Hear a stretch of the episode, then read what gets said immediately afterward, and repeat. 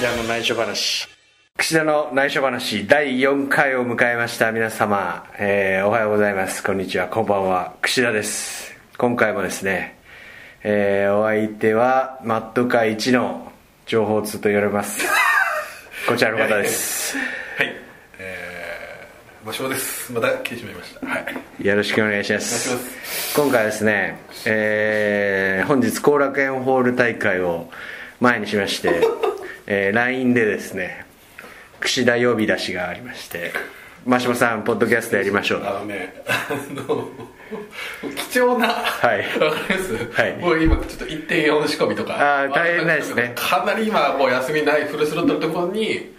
来いと。確かにでも、あのー僕らもですねはい後楽園ホール終わりまして、はいここから4連戦ですねでえーっとですね東京を離れます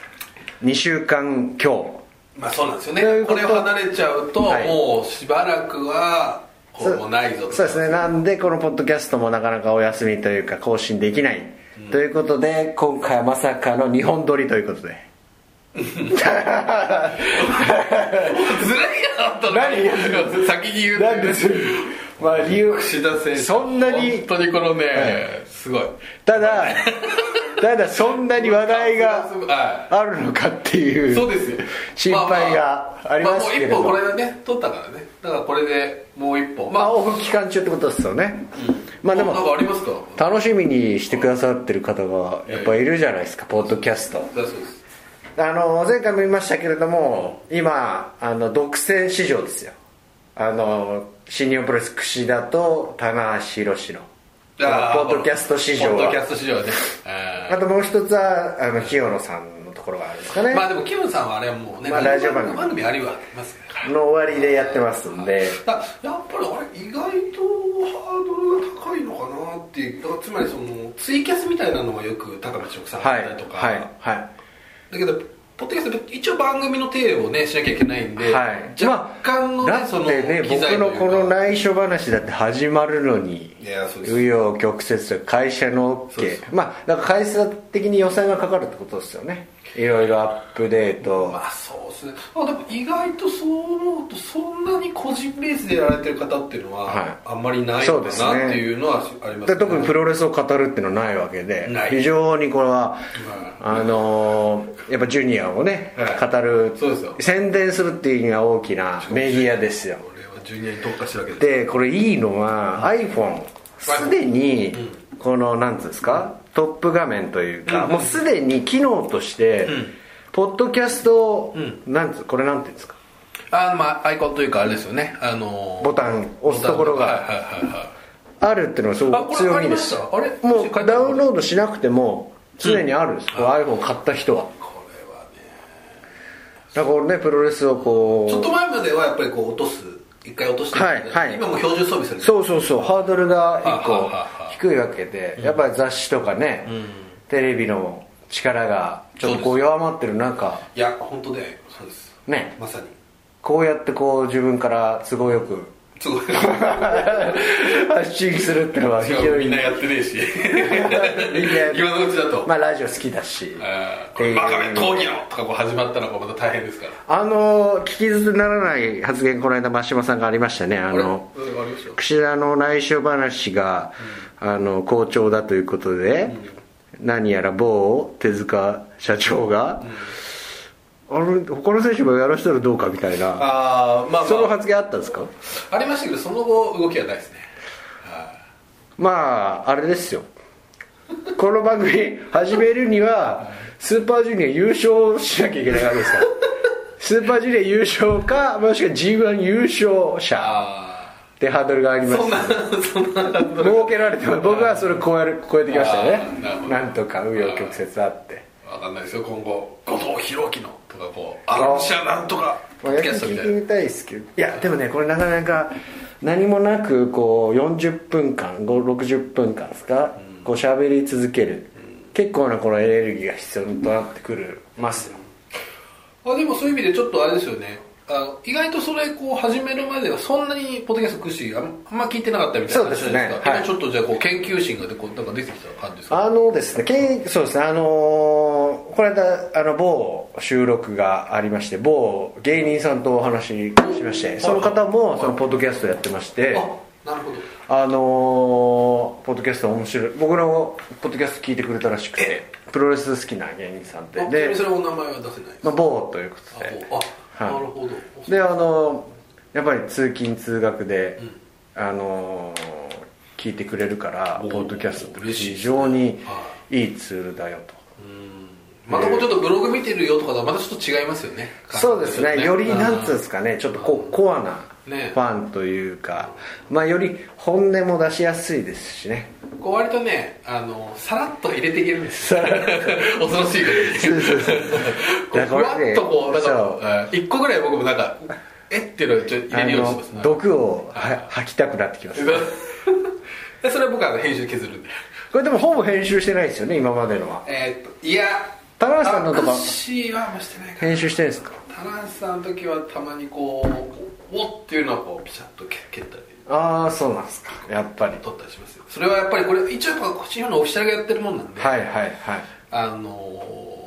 あオフィシャルのホームページに載せてるわけですから、なるほどはい公式発言まあ若干グレーな部分はありますが、ね まあそんな中そうですねこのポッドキャスト自由な場としてこう本音をねぶちまけていきたいと おまあそんなにぶちまけてない激語りしていきたいわけなんですよ、はいはいまあそれでねやっぱ何を話す内容がそんなにありますかってことなんですけども下さんからいやいやまあ日本撮りっていうことはね今心配されましたがありますよお最近はどうですかこのじゃあこの僕は最近ははいやっぱりあれですよ、まあ、昨日ニュースから取ってきたんですけど撮ってきた J ホワイト、 J ホワイトはいはい、J ホワイトのはい母国であるはいはどこだか知ってます J は大変な問題が起きてるんですよあれどうでしたニュージーランドおニュージーランド国旗が変わる問題について今回のポッドキャストは激語り ちょっと待って喋り尽くしたいと思いますあそうはいそれ全然僕分かってしないあ知らないですか、国旗がですね、ニュージーランドとオーストラリアで、あまりにも似すぎて似すぎてるるとということで、大丈夫ですかこの話題問題が出てきてるんですよおで国民投票があ本当だでまた今新しいデザインの中で一つ絞るという投票をこれからするのかなほうほうでまたこれだ4つあるんだいけてないんですよ本当だ変な感じだねちょっとそううんででこの中で一つ決めてんえっと来年今のそのオーストラリアの国旗と似てるのと国民投票するらしいですよ元のやっぱり元の方がいいかあー新しいデザインの方がいあいでもかこれいいですねそのちょっとこの間日本のあのエンブレム問題あったじゃないですかそうそうそうそうあの時いきなりこれだよって言ったからちょっといろいろ問題起こってるけど、あ一回ね一回これほらどうなんだとあのこの話題大丈夫です かちょっとこれこれ今話いやあげ続こけての大丈夫問題について激語りの大丈夫ですかはい小1時間にしたいなと思ってたんでですすけけどどちょっと続々とこう今ストップボタンを押してる人がいる続々とこの話強の周りのやつ聞こうかな なんで調教率が減ってきますけれどもいやいやいやえこれ本当にこれ方ですかいや以上です このじゃあじゃあこの問題に関してはねこれがそうなんだ今のやつなそうですのおーすいませんなんか若干どうしていいかニュージーランドだからあのーあれですよ J はあのーどどっちに投票するんだってことをニュージーランド国籍はあります一応はいありますねでもそんなこと言ったらあれバッドラック・ファレとそうバットラックファルもそうですねタマトンガもそうなのタマトンガトンガ共和国かなあれまああニュージーランドかなわかんないですまあだからこのシダの葉っていうのはねまあこの話題ですかねなんで問題だったんですかちょっと口はいまあまあこれ気になるんですかニュージーラン気になりますねドそうなんですまああとはそのあ大丈夫ですか白白鵬関の猫魂ちょっと待ってこう こういう感じいや変えましょう大丈夫ですか変えましょうええ違いましたねええ今週の出来事といえばですよああびっくりした白鵬関よく働く街道と猫魂見ましたいや見てない横に猫魂勝ったんですよ結局あの白鵬があこの白鵬がってことで物議を醸し出します今あの横綱としての品格とか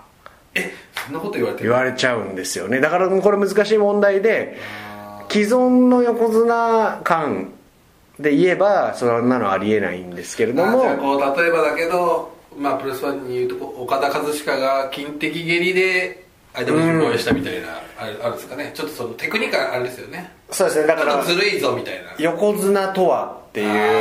ーこ横の綱道的 なそうですねイイメージするものって人それぞれ違うじゃないですかだから IWGP チャンピオンとしての振る舞いとかチャンピオンとしての振る舞いはっていうことでえっ、とね横綱あー大相撲協会からクレームがあったりするんですけどもやっぱでもねこうなんつうんですかやっぱチャレンジし続けるこうチャンピオンになってもチャレンジし続けるということで面白いですよね僕は、そう技も見れて好きだなと思うことでつながりました天竜さんも常にこうチャレンジし続けてたと いうななんでちょっと今恥ずかしそうな顔で言ったんですか あこのポッドキャストちょっと話題が行ったり来たりして申し訳ないんですけど本当ですかちょっと大丈夫ですかこのポッドキャスト更新されるたびにやっぱりツイッターホームページでうんあの宣伝というかね真島さんがやっていただいてはいちょっと櫛内緒もつけてやってますよありがとうございますあんまりやっぱりね内緒話なの例えばあの櫛田が天竜さん引退試合を激語りとか言われるともう顔じゃないんでやめてもらっていいですかいやタイトルつけますいやいやダメダメダメダメダメだ今回だからあの田中さんもああそうですかテイル選手のあやっぱりあのこれは会場に来れなかったけど新日本プロレスワールドでこれは本当に何ていうんですかね恐縮というかですねこんなもう僕なんかが語るっていうのは本当に何ていうんですかおこがましいと、おいうぐらいな気持ちというかなんですけどもやっぱ語りたいあ見た手前喋りたい気持ちが溢れてしまって聞いてみましょうじゃあ、はい田中選手ちなみにでもまあ田中さんそういうお,、ね、あのねお仕事あったんで会場来れなかったたあの櫛田さんは僕はですねもうえっ、と綾菜さんですねはい綾菜さんはい綾菜さんに娘さんですねはいあのー何度かあの飲んだこともありますので娘さんとはじゃあ顔見知りはいはいはいで、えー、と直接もうチケットを購入してですねおマス席をおお、えーなかなかの金額じゃないですかそうですよでで前からすごい近い距離おでなかなかの金額ですね見えましたねで一応ですねあのーまあ見るっていうのもそうですけれどもやっぱ天理さんにいあの直接ご挨拶したいなという気持ちもありまして会場入りはですねあのライガーさんとおうあの道場集合というかですねあと井上渉さんとああ前のさんでずっといらっはしゃいいました、まあ、会社の車であのすごい早い時間に入りましてあじゃあまあ選手と同ま様だそんになにテレビさんも忙しくないタイミングで天理さんまだ来られてなくてですねあ、えーでいろんな各団体の選手ともう久々の再会を果たしましいやいろいろいてましたからねすごかったですね控え室は、はい、まあ、大日本プロレスのリー・ニッカーさんとかも、はい、僕はドイツ遠征で大変傷口の処置をしてくれてですねあお世話になったりとかそそううなんだ結構各団体へーあと誰がいましたかね誰がいましたかね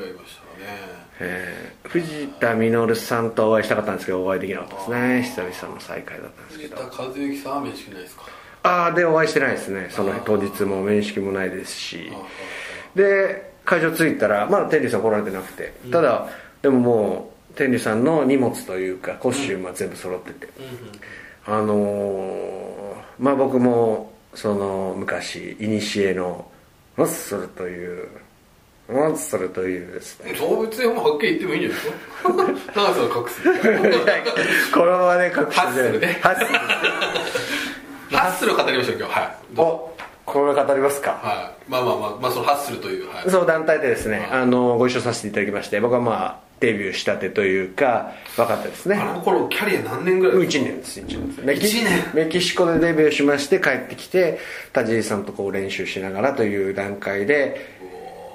で千里さんには「お前は田尻のとこだから」みたいな感じでこうちょっとこうジャブ的なジョークをいつも言わ言われながらこう横にこう立ってるっていう感じだったんですけどキャリア1年で天竜源一郎やばはかったすごいものだったんじゃないですかやっぱいりやだからもうまともに会話したことはないないですよねただ唯一そのハッスルをひ本当に辞める給料が出なくなってですね辞める時にはいあの実は海外行ってきます一人で何のあれもなくっていうのを桜新町にありましたは平井選手のはい、島田というお寿司屋さんで、はいあれは取材の終わりがてらかなお寿司ごちそうになりながら、えー、とそういう報告をしましてあいろいろアドバイスもらったんですよ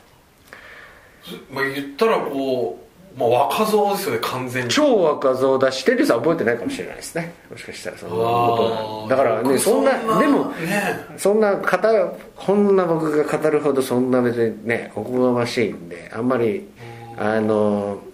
あれなんですけでもこれは知らない方多いエピソードというかどそうですね試合だとですね市内で折れるまでぶったたかれましてですねそれもあんまりあの知られてないということはやりやっても意味なかったんじゃないかや り損だったんじゃないかと思いますけどあねあーままあまだ市内の後ありますからね折れるまで試合でそれマッチメイク的にはどういうマッチメイクでした天竜川田組対天竜川田組櫛田万歳知恵っていう 櫛田のもう一人女子ですよカードがおかしいだろそれ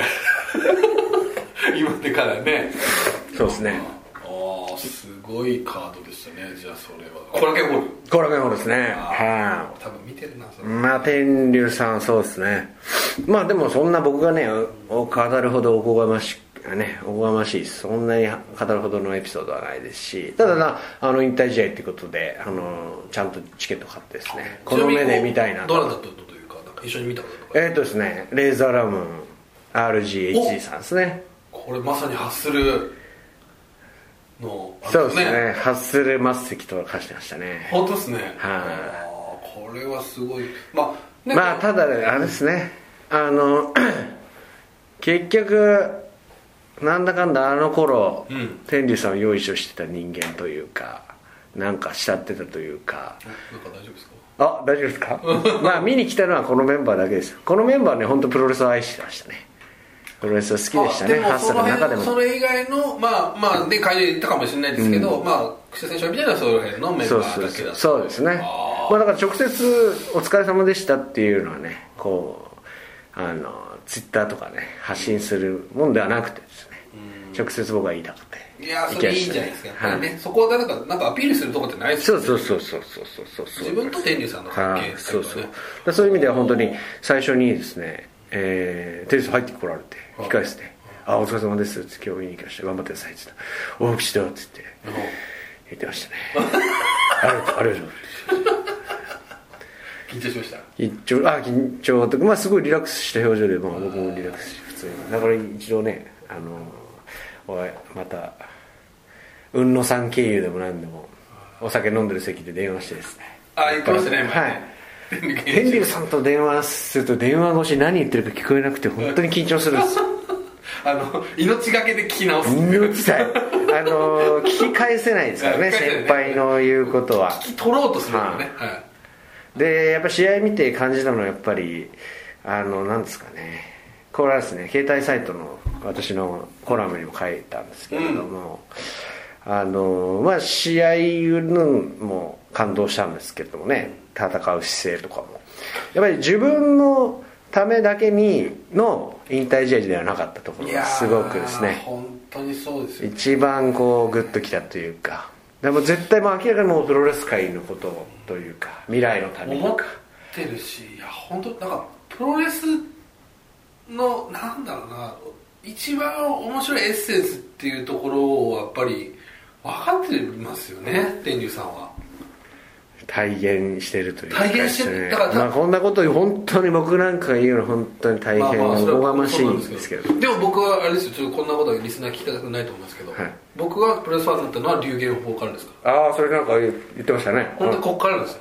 だからどこ全日本プロレスですかジェニオプロレスでその15歳の時に天天竜足原のあれが始めたのを見て本当に感動して意外な趣味趣向ですね趣味趣向あのいや真島さんってちょっとどうあのしプロレスの好みは意外とそっちなんですねまああれが一番でそうですだから何の話でしたっけまあまあまあまあ見に行ってたんですすかいやもちろんあのいやあの取材で行きましたしこれ多分客席わかんないですけど芸人さんとかプロレスラーの方多かったですねあの隠れ変装してしっかりだから僕は櫛田選手が来るみたいな話をしたからちょっとバックステージをちょこちょこ見せたけどあ一切行かなかったそうですねバックステージいらっしゃらなかったけどえっとね柴田さんが来てましたねあまこれ言ってもいいと思うんですけどはい見に来てくれいやーやっぱり目にね焼き付けていきたいとあとそうですねこれは僕もかん僕が感じたことなんですけど昭和のプロレスと平成のプロレスって言われるじゃないですか、この違いはあのーちょっとこれゴングのコラムにでも書こうかなとちょっと取っとこうかなと思ったんですけどまあ言っちゃいますけれども昭和とはですね不機嫌なりっていうことをは発見したんですねああのやっぱり昭和の世代のプロレスラーの方たちはリング上がるのに不機嫌な表情ですねーうーんで平成のプロレスラーになるとプロレスをやることプロレスラーであることが嬉しいというかうんまず第一にリングに上がれる喜びっていうことが全身からにじみ出てるためになるほどあの不機嫌ではないでなぜ昭和のレスラーは不機嫌かというとやっぱりプロレスに劣等感を抱いていたりああの相撲お相撲さん上がりだったりお相撲で成功できなかったその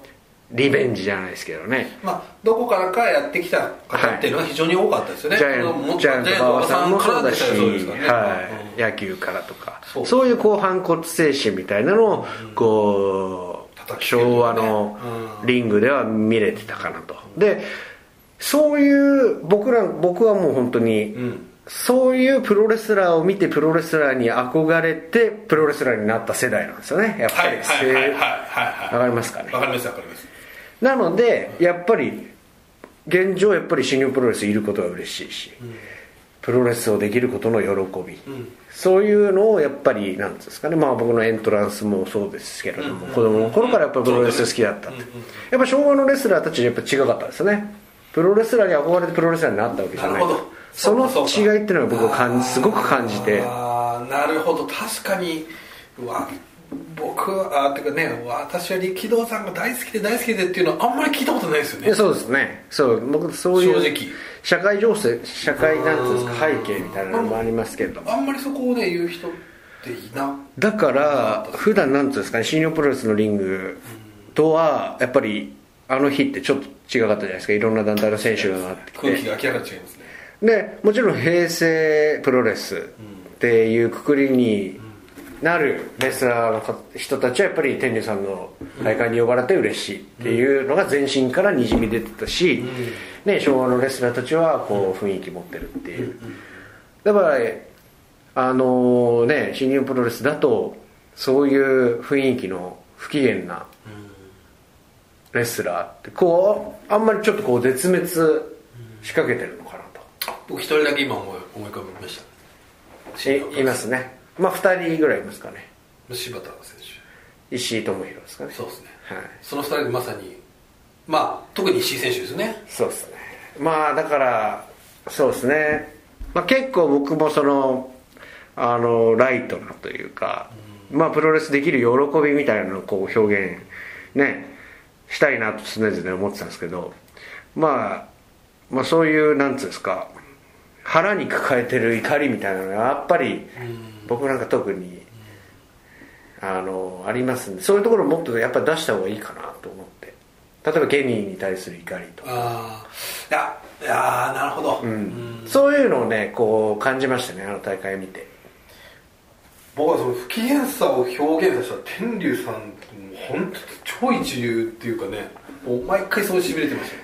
そうですね今日もピリピリしてんなみたいなとこがいいいやそれはもう本当もうハッスル時代もそうっすもあん電話一つあ点の一つ電話一つあとなんつうんですか会見一つにとってはいはもいやっぱり僕が受けわ受け取りなんつうんですかあはのい駐車場天理さん来られましたってさはい僕が迎えに行まあもうって新弟子みたいなもんですよねはいだからこちらですってはいこう誘導しなきゃいけないですね会見とかであと新幹線乗ってうもんまあ僕なんか当然グリーン車じゃないですから自由席指定席のところから車両から中移動して新横浜から入ってこられる天竜さんとかそういう川田さんとかをう受けて受けて座席入れて「店員さん来られました」っていうのがありますからそういう仕事ありますからそういうところからもう不機嫌ですからそんなことやってたんだあやってましたよもあ大変だしかもね天竜さん川田さんあたりはう不機嫌の塊ですよ川田さんとか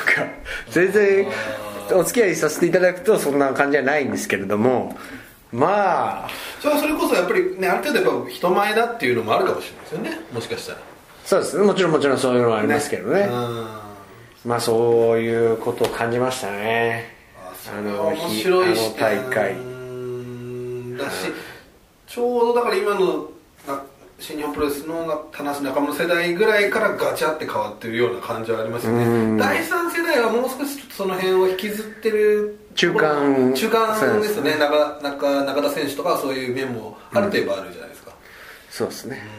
うんなるほどねまあそうやってこうなんていうんですかプロレスラーの背中で平成と昭和って区分けされる、うんするのはまあ見る側の自由なんでね、ただこうリング上ってのは変わらないですから、あのねそういう部分も見れ出していけたらなというなるほど一個だけ聞いていいですか、はいその同世代っていうか、まあ、同じ団体にある同世代の櫛田選手から見て、はい岡田選手とはどういうあの試合って、まあ同世代どうなんですか同世代でもやねっぱ僕はあんまりなんだろう関わりというか戦ったこともなければあんまりあそううかんこう交わったことがないのであんまり分かんないっていうのが正直なところですかね年下なんだけどキャリアは向こうまあ全然上だし僕がそうだなメキシコ行った時に登竜門一派っていうのがやっぱあったんですよはいはいはい大原はじめとかも見ましたねはいあいますねはいミラニートコレクションとかも見ましたあでアレナメヒコ僕は午前中初心者クラスに出てて、で夜ね定期戦が行われるわけですね、夜で、えーアレナメヒコの駐車場にウルティモドラゴンの車がうん校長ですね、うん来るとそこに日本人の登竜門の生徒たちがまあ56人10人もいないかなそういう生徒こうセコンドというかお付き付き人として校長の車にあはいはい集まりまして校長の背中についてってこうセコンド業務みたいな感じの会場入りをこう見たりとかして、はいさっきのね話と一緒だクソーみたいなことを僕は感じてましたねそのあー学校制度なんで僕は一人であっーていういあーなんだろその時岡田選手もいうたいたいましたねあだからそういう、うん、そういうところしかないなそうーあまあまあ接まあ点といえば、まあそれはそうなんだけどその岡田天竜戦の岡どういやすなんだろう天竜さんしか入ってこなかったっすね田ああなるほどいやそれもそれでいいですねなるほどなるほどうん僕からの視点からだと、ううんいやとにかくなんかね次の日とか1週間ぐらいずっと天竜さんのこと考えちゃいましたねあなんか我天竜さんの背中見て自分はプロレスラーとしてちゃんとやってるのかなとかあ大丈夫かなとかすごく自信がなくなりましたね本当久々にこう後に引く工業ガツンとなんかこう心を殴られたような2日僕もね2日3日ぐらい結構残ってましたねそうこれから、ずーんとはいどうしていけだからそういうのをやっぱ天竜さん残してくれたというかメッセージそうなんですかねだからそういう意味でもあの本当に自分だけの引退試合じゃなかったですよね天竜さんの自己満足じゃなかったのが本当にすごくてこう未来へのなんかメッセージかもしれないし今い生きてるプロレスラーへのメッセージかもしれないしなんかそういうのふ深いなと思ってメスやっぱめただリング上でプロレスやるのがプロレスラーじゃないなっていうもうそのものですよね天竜さんは本当にちょっとまあもう本当に全部がメッセージにできるんだってはいいうことですよね、はいはい本当に本当そうですね、まあでそうですねであれですよその天竜さんの引退試合の数日前にですね会見がありまして、えー私櫛田の東京ドームでのケニー・オメガさんケニー・オメさんっていうのが発表されまして、い、や俺ケニー・オメだと何残せるかなっ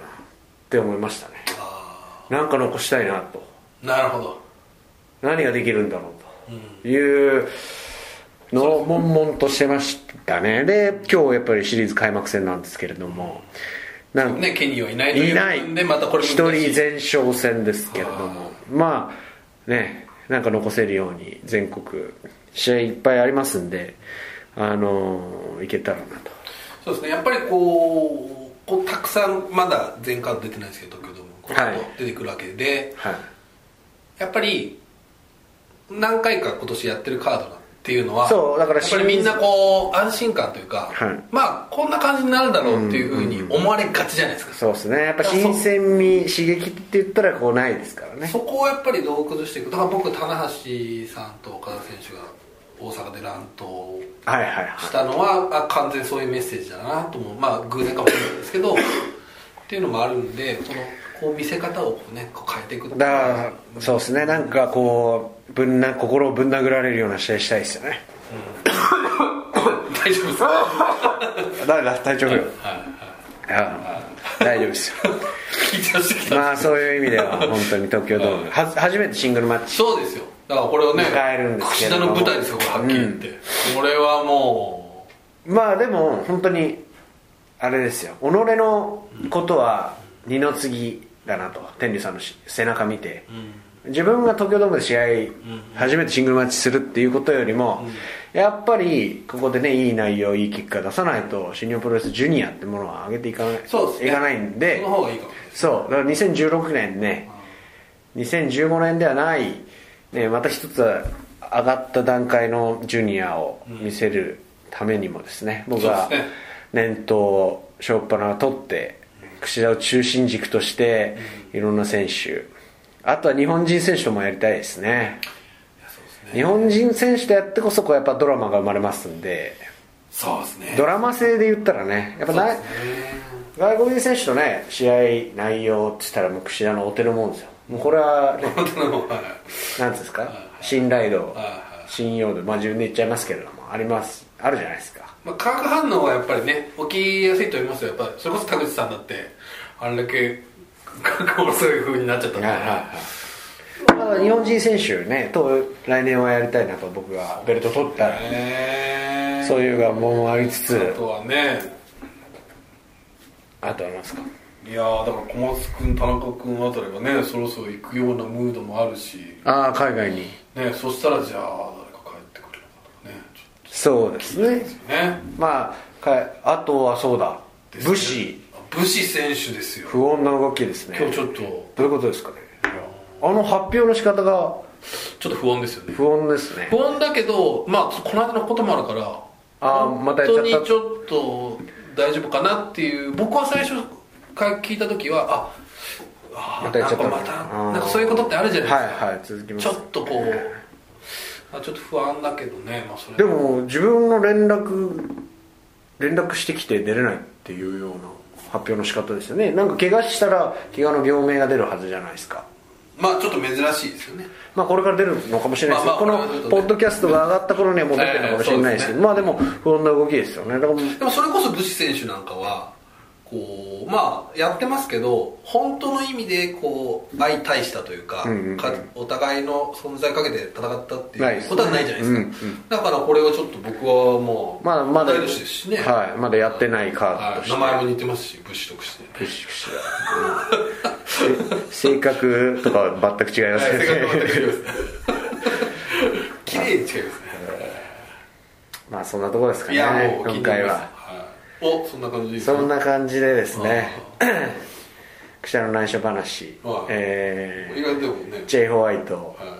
ニュージーラン ドびっくりした本当国にそ旗れを問題なんでそれを打ち抜きスペシャルということええそうですでねお送りしてきましたが製造 OS 問題はなかなか反響はありましたねあそうですはかまあそうですねだからこの後も後、えー後楽園ホールに移動するわけなんですけども今日はマリア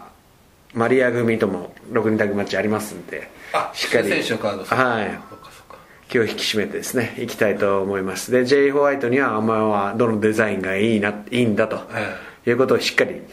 えー聞いておきたいと思いますバットラックからにもぜひ誰か質問してほしいというねああそうですねうんたまたまね国旗問題に関してはい、そんなところですかねはい、まあそんな感じですかねはいじゃあもうちょっとあの日本全国ちょっとぐるっと駆け回っていきます西の方はいそれでは、はいえー、くしゃみのし話これにて三はい終了です、あさよなれらそんな終わり方じゃないんじ ゃないいつものやつじゃあやってくださいよなんでいつものいやちょっと変えようかなと思っおなんでもう帰てるんですもう帰る帰るおまあじゃあじゃあ帰るもう帰るの帰る帰るじゃあじゃあじゃあもう一回帰るもう一回やってくださいえー、くしゃみの内緒話お時間ですさよならさよならさよなら